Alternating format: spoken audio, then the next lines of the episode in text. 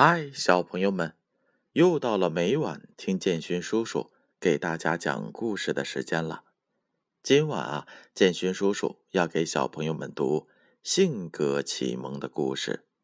这本书呢是由中国纺织出版社出品的，编著是杨小黎。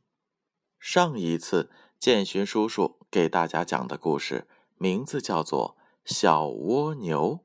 故事讲完之后，建勋叔叔问了小朋友们三个问题。那现在就让我把这三个问题的答案为大家揭晓吧。第一个问题：山羊伯伯去做什么了？答案是 A，割草。第二个问题：小蜗牛撒谎了吗？答案是 A，撒谎了。他骗大家说下雨了。第三个问题：小蜗牛认错了吗？答案是 B，认错了。小蜗牛先向鱼妈妈认的错。那今天建勋叔叔要给大家带来的故事，名字叫做《诚实的年轻人》。很久很久以前，有一座城堡，城堡里的国王和王后只有一个女儿。可是渐渐的，国王老了，他想把王位交给能治理好国家的人，一直却没有人选。国王对这事儿很是苦恼。一位好心的大臣看到了国王的难处，就建议国王选一位诚实善良的女婿作为继承王位的人选。国王想到公主正好到了出嫁的年纪，于是就下诏书通知全国上下的优秀男子来宫廷。一个年轻人。听到了这个消息，想去看看究竟。他和那些慕名前来的年轻人都来到了国王跟前。国王对他们说：“我这里有些花的种子，你们拿回去种。到来年春天的时候，看谁种的越大越美。”我就把公主嫁给他，并让他继承我的王位。所有的年轻人听到之后，都高兴的拿着种子回家去了。那个年轻人也领了一些，他把种子拿回了家，种在花盆里，定期的给它施肥、浇水，精心的呵护着。可是。一天天过去了，种子还没有发芽，这是怎么回事呢？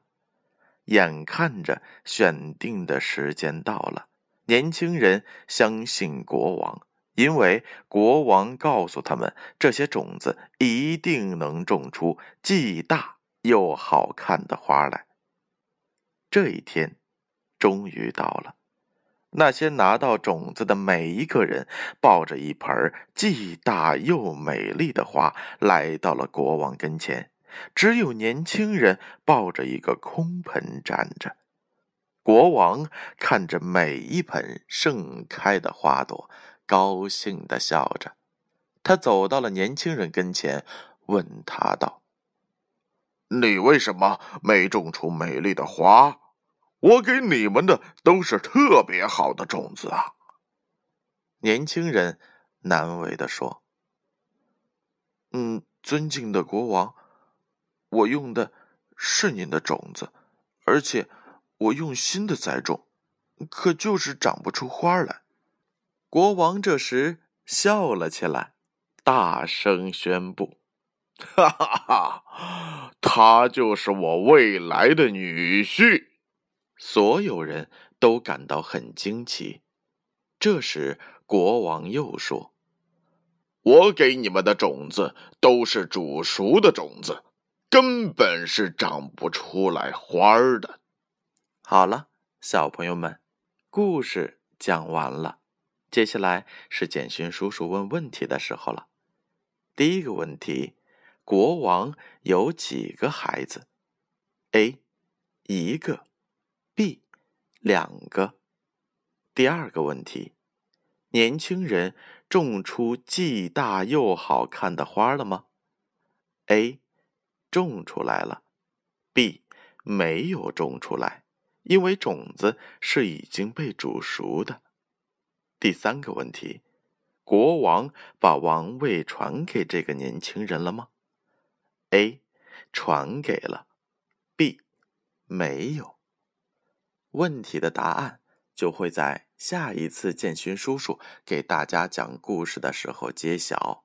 那接下来，小朋友们乖乖的闭上眼睛睡觉吧。让我们明晚再见。